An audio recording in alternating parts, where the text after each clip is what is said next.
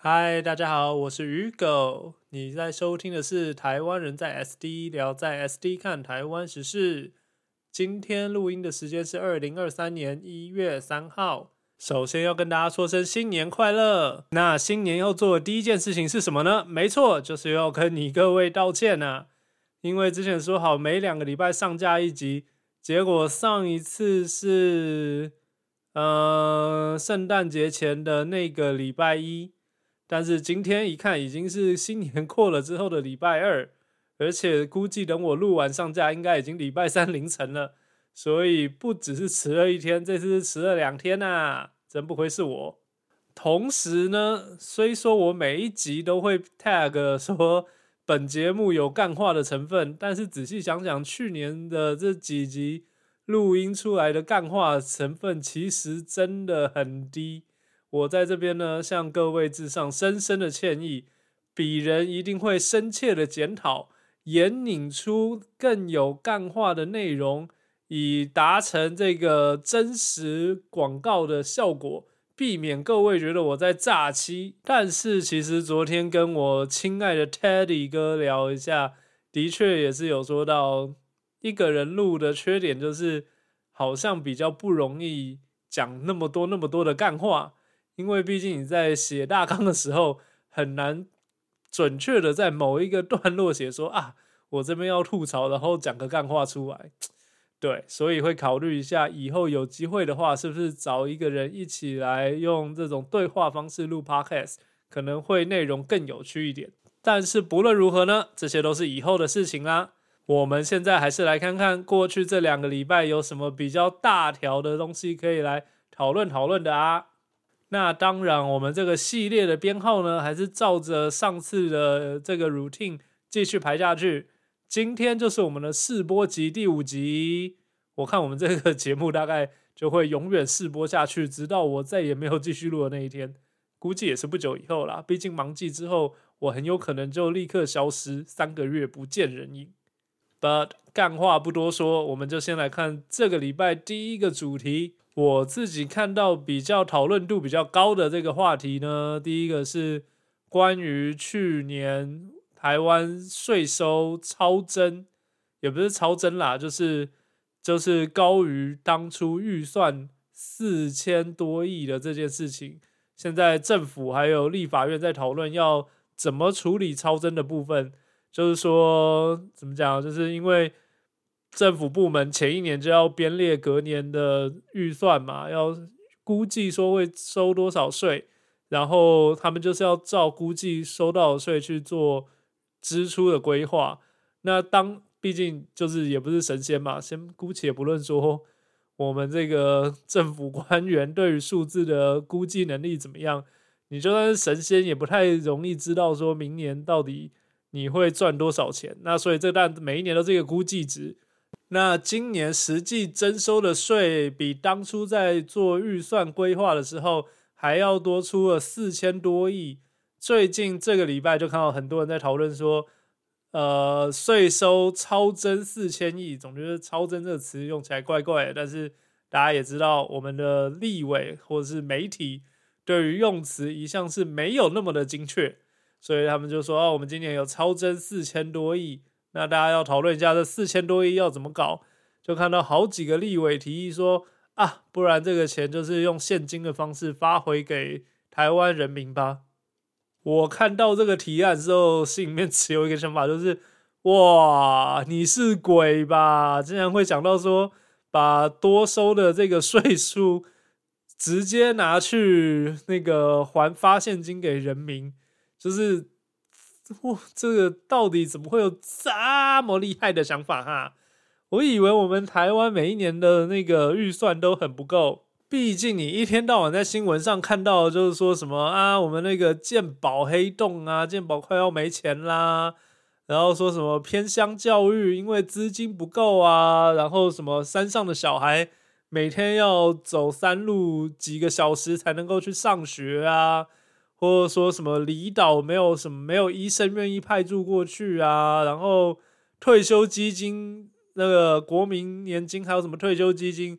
再领多少年多少年就要倒了，要改革啊！然后常常在说要提升国防预算呐，所以我一直以为台湾的这个政府每年的预算都很有限，才没有办法照顾过多的人。那现在一看，哇哦，竟然有超增，大家都想说要把钱还分发给民众，那还真的就是套一句电影里面那个经典台词：“我们的政府很有钱。”以为当初发现金券只是为了要振兴经济，要帮助大家度过这个 coronavirus 的期间，你误会了。我们政府很有钱，多收的税都可以拿去还给国民。我觉得哈，提出这个证件的立委哈，他简直可以得诺贝尔奖啦。那就跟当初说盖这个电厂，白海豚碰到也会转弯呢，这个是同等级的，你知道吗？就跟发明了无薪假是同一个 level。你今天有比原本预计多的收入，不是应该就是优先去把那些没有办法照顾到的国家政策去投入这些资金去照顾吗？或是再不济，你国家举债那么多，如果你今天真的有多余的资金，先去把那些利息比较高的填掉一些，也比你还还给人民好吧？再说，你现在今天说你要这个还现金给人民，你中间就是会产生这行政成本啊。那我觉得好像美国这边通常真的想要说有多余或者想要给这些人民一些福利，大部分的方式是在报税的时候会给你增加一个新的这个折抵额 （tax credit）。让你可以少缴一点税，而不是而只有在很少的情况之下才会真的说啊，我发现金给你们这样。所以我想说，如果你这个第一个不紧急，你为什么要发现金？第二个，你又不是没有其他地方花钱。但是仔细看看，发表这些提案的是立委哦，那好像就说得通了哦。为什么？因为立委他们是怎么样当上的？主要是靠他们选票嘛。尤其又是区域型的立委，区域立委他只要他当地的选民投给他的够多，那他就可以继续当他的立委。那如果今天这个立委提出啊，我这个我们决定说要立法推动多余的这个税收呢，就是要发现金给我的选民，然后等到真的发出去，他就去跟选民讲说，哎，你看我就是让你们今年过年可以一个人多领六千块哦，是不是很开心？Yeah，那就是当然，很多人如果没有在关心这个政治，或者是没有深入了解这中间会产生成本化，就会说：哇，我们的立委有做事诶，真的让我多拿到现金，好过年呢。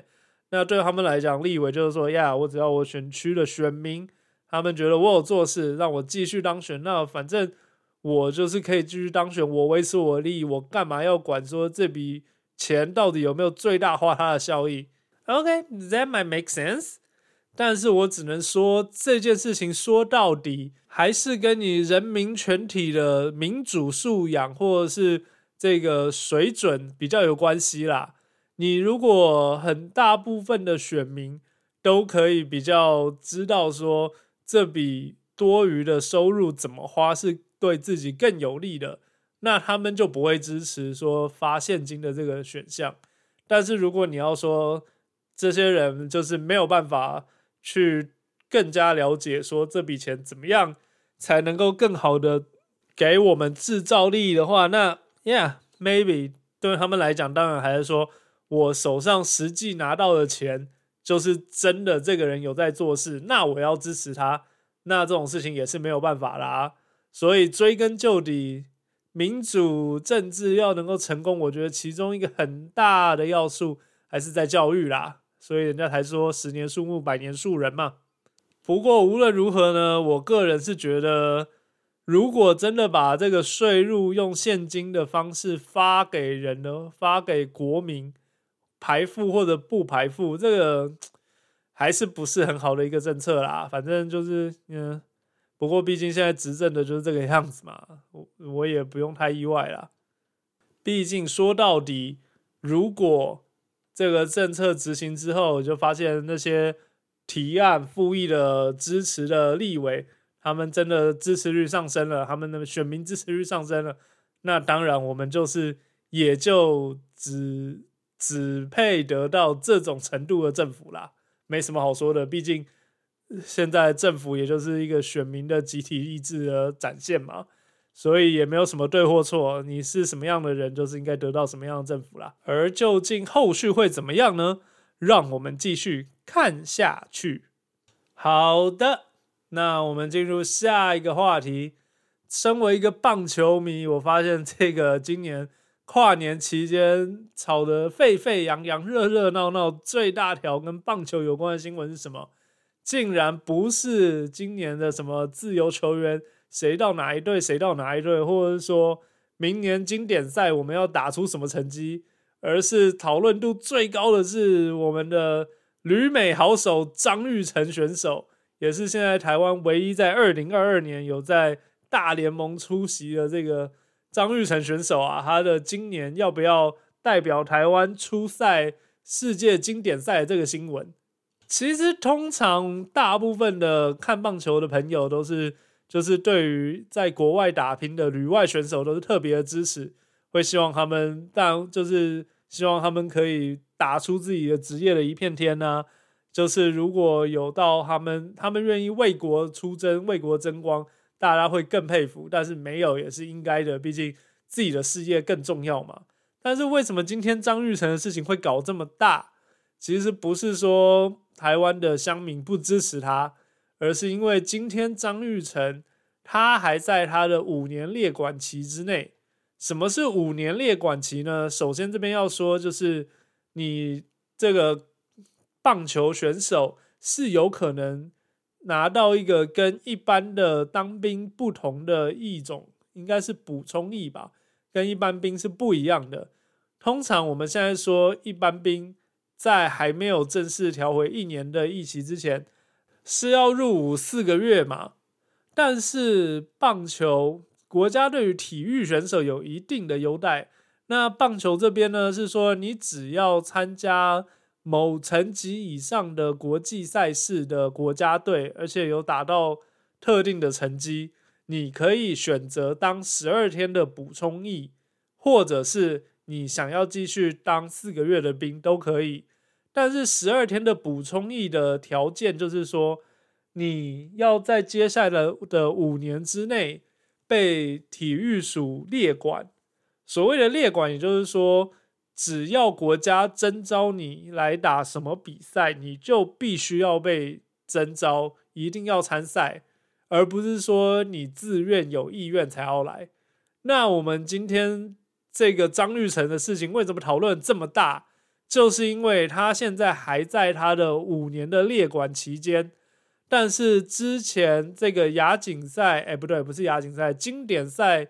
的新闻，其中有一个是采访到这次的那个主训的总教练林月平丙总，然后他有提到说张玉成以他要充分备战今年大联盟春训为理由婉拒参加。那这边其实大家就会看到不爽，是因为说你明明就还在那个列管的期间之内，只能够被征召，不能够拒绝。而不是说你今天已经过了列管期，是你如果愿意参加比赛的话，那大家要给你拍拍手。所以大家会开始不爽，说为什么张玉成可以婉拒在他的列管期间？你如果今天愿意放弃十二天的补充役去当四个月的兵的话，那你就不需要被列管五年。但是你今天已经选择了十二天的补充役。那你就应该要乖乖的在接下来五年内，如果有被征召，就直接去参加比赛，而不是说有理由就可以婉拒这个样子。不然那对以前那些被征召的其他神拜多不公平。而且呢，好死不死，今年这个 timing 实在是选的太好了。为什么？因为最近就在炒疫情，是不是要从四个月恢复成一年？然后，尤其去年还是前年开始就有说，因为大家也知道现在情势越来越紧张，所以教招的次数在针对好像是四年呃四个月的那一批以前的兵的教招次数就会越来越多，所以他们这一次张玉成婉拒征召在列管期间这件事情，特别引发了大家的注意。你以为大家注意的问题是张玉成愿不愿意为国出征吗？拜托，别傻了！大家 care 的是说，妈的，我当初也当过兵，凭什么他不用当？为什么我也想要就是直接毕业就去卡位好工作？我还不是要当兵？那凭什么他不用当？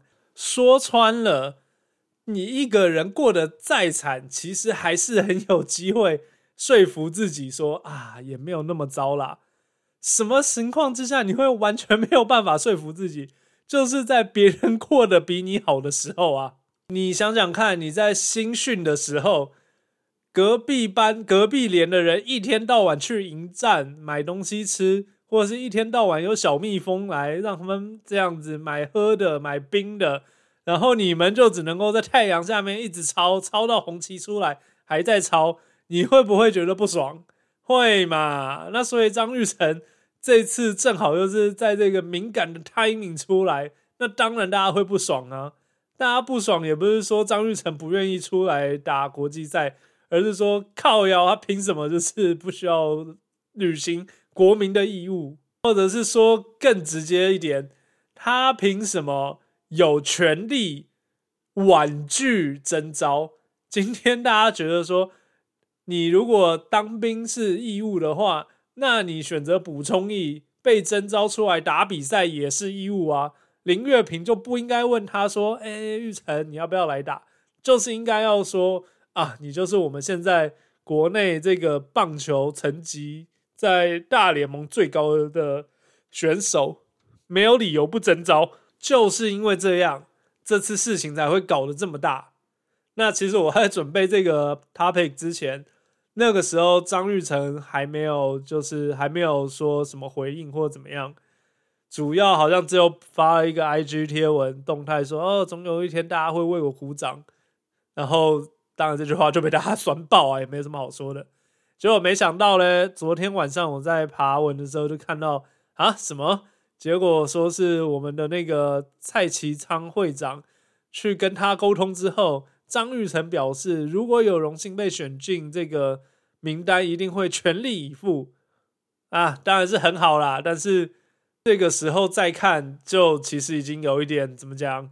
会觉得啊，他也是因为想不到在网络上会爆那么大，所以最后只好答应吧。我觉得不管怎么样，对他的形象都已经造成了一定的伤害，有点可惜啦。去年他不管在哪一队的时候，只要他有比赛，我基本上都一定会看他的这个转播。但是听说他没有要参加经典赛之后，其实心里是真的有点失望。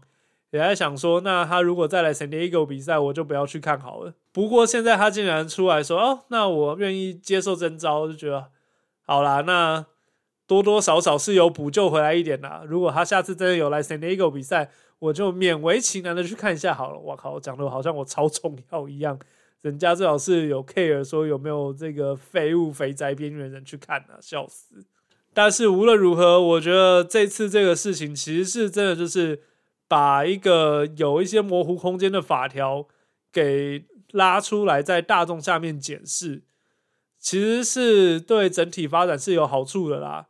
如果我们的政府愿意借由这次机会去审视这个法条，甚至修改这个法条的话，那当然是最好，可以让以后大家都有一个更公平的机制嘛。然后有对台湾这个做出一定贡献的选手，当然就是应该要得到奖励，可以。不用服那么多天的兵役。那如果他就是选择要，呃，想要为自己的生涯打算的话，那也可以跟大家一样，选择进入伍四个月，或是到时候是一年去当兵，就是做到公平，大家比较没话讲。但是无论如何呢，接下来就还是期待在看一月五号还是六号开出来的三十五人名单里面有没有我们的张玉成。然后也期待今年的经典赛可以运气好的话，可以出现能够打进那个复赛啦。这时候就要说一句 Cheers，共勉之。没有啦，还是不要偷别人家的 slogan 比较好。好啦，那下一个下一个比较大的，我有注意到是那个什么，大家知道那个网络购书的平台很有名的博客来嘛？上个上应该上上礼拜吧，被爆出来说他们的有一个清洁阿姨呀，她原来一直以为自己是被雇佣的，结果没想到他当初被签下来是一个承揽的契约。然后，因为这位清洁阿姨她本人好像是不识字的，然后她就是把不知道为什么，就是把她的这个，她工作好像也二十年了，然后这一天她就是把她的合约带去一个事务所，请律师看之后，才发现什么？原来她不是被伯克来雇佣，而是说伯克来给她一个承揽契约，说他来做伯克来的这个清洁工作。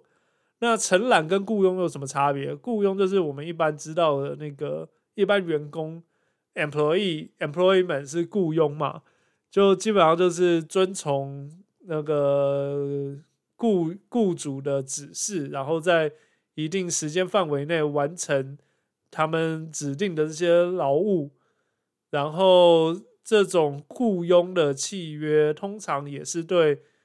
这个员工的福利比较有所规定，像是说退休金的提拨啊，然后这个健保费啊，这些都是有一定的规定。那承揽的话，就是比较像是这种契约工，就是像是我们一般你找人来家里面施工这种，就是承揽，就是说，就是说我是业主，但是我也不会给你什么一定的指示，只是说。我们最后你要给我这个成品或是这个服务的 service，那中间你是怎么样去 arrange？你是怎么样去搞定你的这个服务或者是商品？那就是你自己的问题。那这种因为等于说你是公司的 contractor 契约的这个的外聘的，所以他们其实就没有说被法律保护到说一定要。一定要说有什么健保或者是退休金的这个提拨的项目，也就是说，反正就是说，你即使帮他工作了二十年，但是伯克莱也是不需要帮你出什么退休金的钱啦，或者是健保费，就没什么保障啦。那这个阿姨呢，一直以为自己是被雇佣，结果最近好像是快退休还是怎么样，才发现说啊，我原来是承揽，所以我我也没有什么退休金。尤其他自己本人又是不识字的话，那他根本就看不懂契约内容讲什么。这个真的是很很意外，就是哇，伯克莱你那么大的一个公司，台湾的这个电子电子购书的平台的龙头，还是统一企业的子公司呢，竟然会玩这？如果是这件事情真的。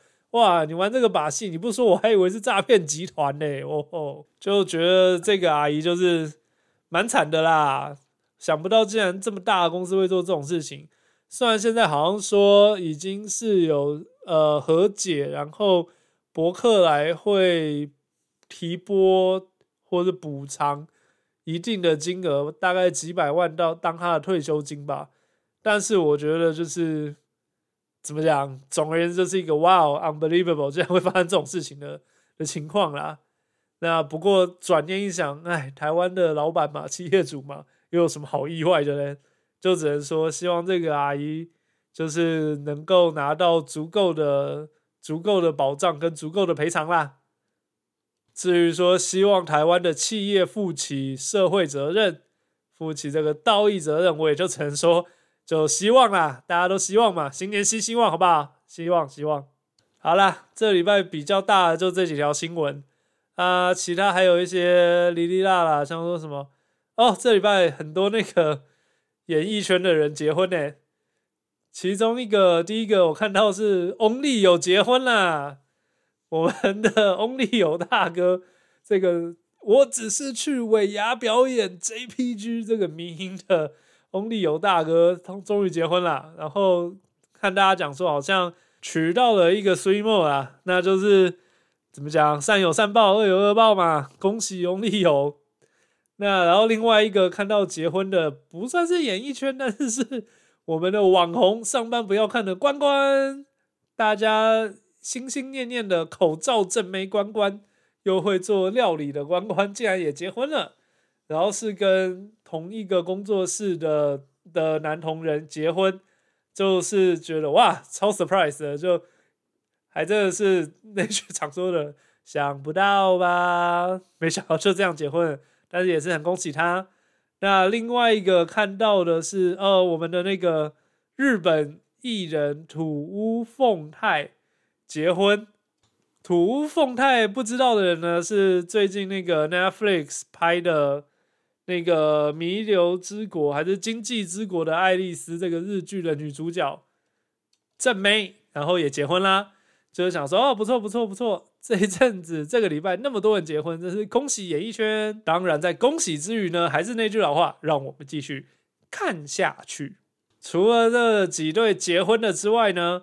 这个礼拜我自己看到觉得笑死的东西是，呃，前几天我室友的朋友跑来我们家看电视，然后他们是那个二六嘛，他们就竟然看了一个 呃前几年重拍的大陆版的《流星花园》。哇，我我我我看到了，我就跟他们看了一些片段，我觉得哇靠，这部戏真的，哦，这个如果现代。现在中国拍的这个偶像剧都这个水准的话，那那我只能说哇，我们祖国真是发达呀！这个喜剧拍的都是那么的好笑，这个中国版或是反正好像是湖南卫视拍的，我只能说这真是改的这面目全非啊！里面怎么讲？我第一个我看到角色的名字都想说哇，我是不是回到三十年前那个？你看国外的漫画，还要把角色翻成那种很华人名字的那个年代，就是大概在你以前看哆啦 A 梦的时候翻成小叮当那个年代，里面男主角也比也比大雄被翻叫叶大雄，然后静香被翻叫怡静，然后什么那个出木山被翻叫王聪明的那个年代。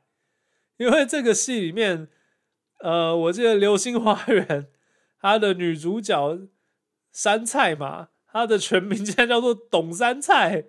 哦，我看到是，哦，我看你是根本不懂哦。然后花泽类全名就是花泽类，道明寺全名就是道明寺。我想说，OK，你你你，如果你是拍中国版的。中国人姓董，中国人姓花，我都可以理解。你他妈真的有人姓道吗？然后不知道是不是因为中国就是可能那个呃政府不支持他们太早学生恋爱吧，就把这个剧子剧情的这个舞台，我忘记是从国中还是高，应该是高中，他把它搬到了大学。哦，超奇怪！你就就是如果那个背景是在大学。就会觉得哇靠，里面的人真他妈的幼稚哎，这些把戏，然后然后那个女主角的朋友，也就是跟智障一样，就是明明就是要被那个 F 四 cos，然后还说啊，你看他们主动跟我讲话哎，我想说你干嘛要把好好的一个人拍的跟个智障一样？你就看到这就剧情里面就是很多不不 make sense 的地方。尤其你如果高中直接翻到大学的舞台去讲，就会觉得这个更不 make sense。像是说什么跟 F 四一起长大、出国留学的正妹学姐回国，是在学校校园跟 F 四偶遇。哇靠！你如果说你是国中、高中，大家一天八个小时都在学校，所以你第一次见到面回来回国见到面是在学校碰到就算了。谁他妈大学了？你朋友回国，竟然是在学校大学 campus 里面偶遇，这个太夸张了吧！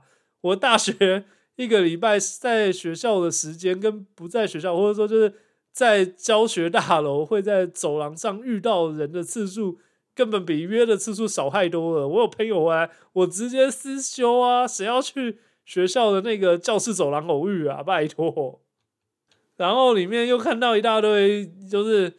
尴尬的演技，僵硬的脸，或者是那种很浮夸，就是就是就是表情做到很夸张的那种。我就想说，我靠，拜托饶了我吧！就是我看当初台湾拍的，台湾拍的《流星花园》都比你这个好太多了，就搞得我跟他们看了，在客厅看了五分钟之后，我就躲回房间里面，然后过了半个小时再出去看，哇，他们还在看，再看五分钟，我看知道什么智障东西，吐槽点太多吧，再躲回房间。然后再出来，他们还在看，我这最多就是看五分钟，没有办法继续看。所以，如果你想要看一下说现在中国那边拍的偶像剧的笑点有多高，或是吐槽点有多少，或者说你是一个创作者，在想你的段子看不到梗、想不到梗、没有灵感的时候怎么办？赶快来看这个新拍版的中国版的《流星花园》，让你十分钟就可以找出一年份的吐槽点。但是如果你是一个很注重逻辑、很注重演技的人呢，就劝你还是不要看这种鬼东西，不要浪费自己的时间。就是就是看完之后，你只会觉得我他妈看了三小。好啦，以上就是这个礼拜的 podcast 的全部内容，也没有什么，就觉得自自己好像之前讲的那些主题都太硬，然后又干话又不多，然后这次想说还是多一些平衡的东西啦。也希望可以让大家听得更愉快一点呢。那如果大家也没有大家也没多少人在听啊啊，你各位啊在听的各位啊，都有什么意见或者有什么 idea 想要讲的，也可以直接跟我讲。总而言之，祝大家新年快乐啦！新的一年有新的希望嘛？看看你今年的新年新希望可以维持几个礼拜，或是几天？我 baby 现在已经放弃了，那也是很正常的事情，毕竟我们都是成年人了嘛。小孩子才在做这个新年新希望，成年人都是我撑不到一个礼拜，就是这样。谢谢大家，那我们两个礼拜之后再见啦，拜拜。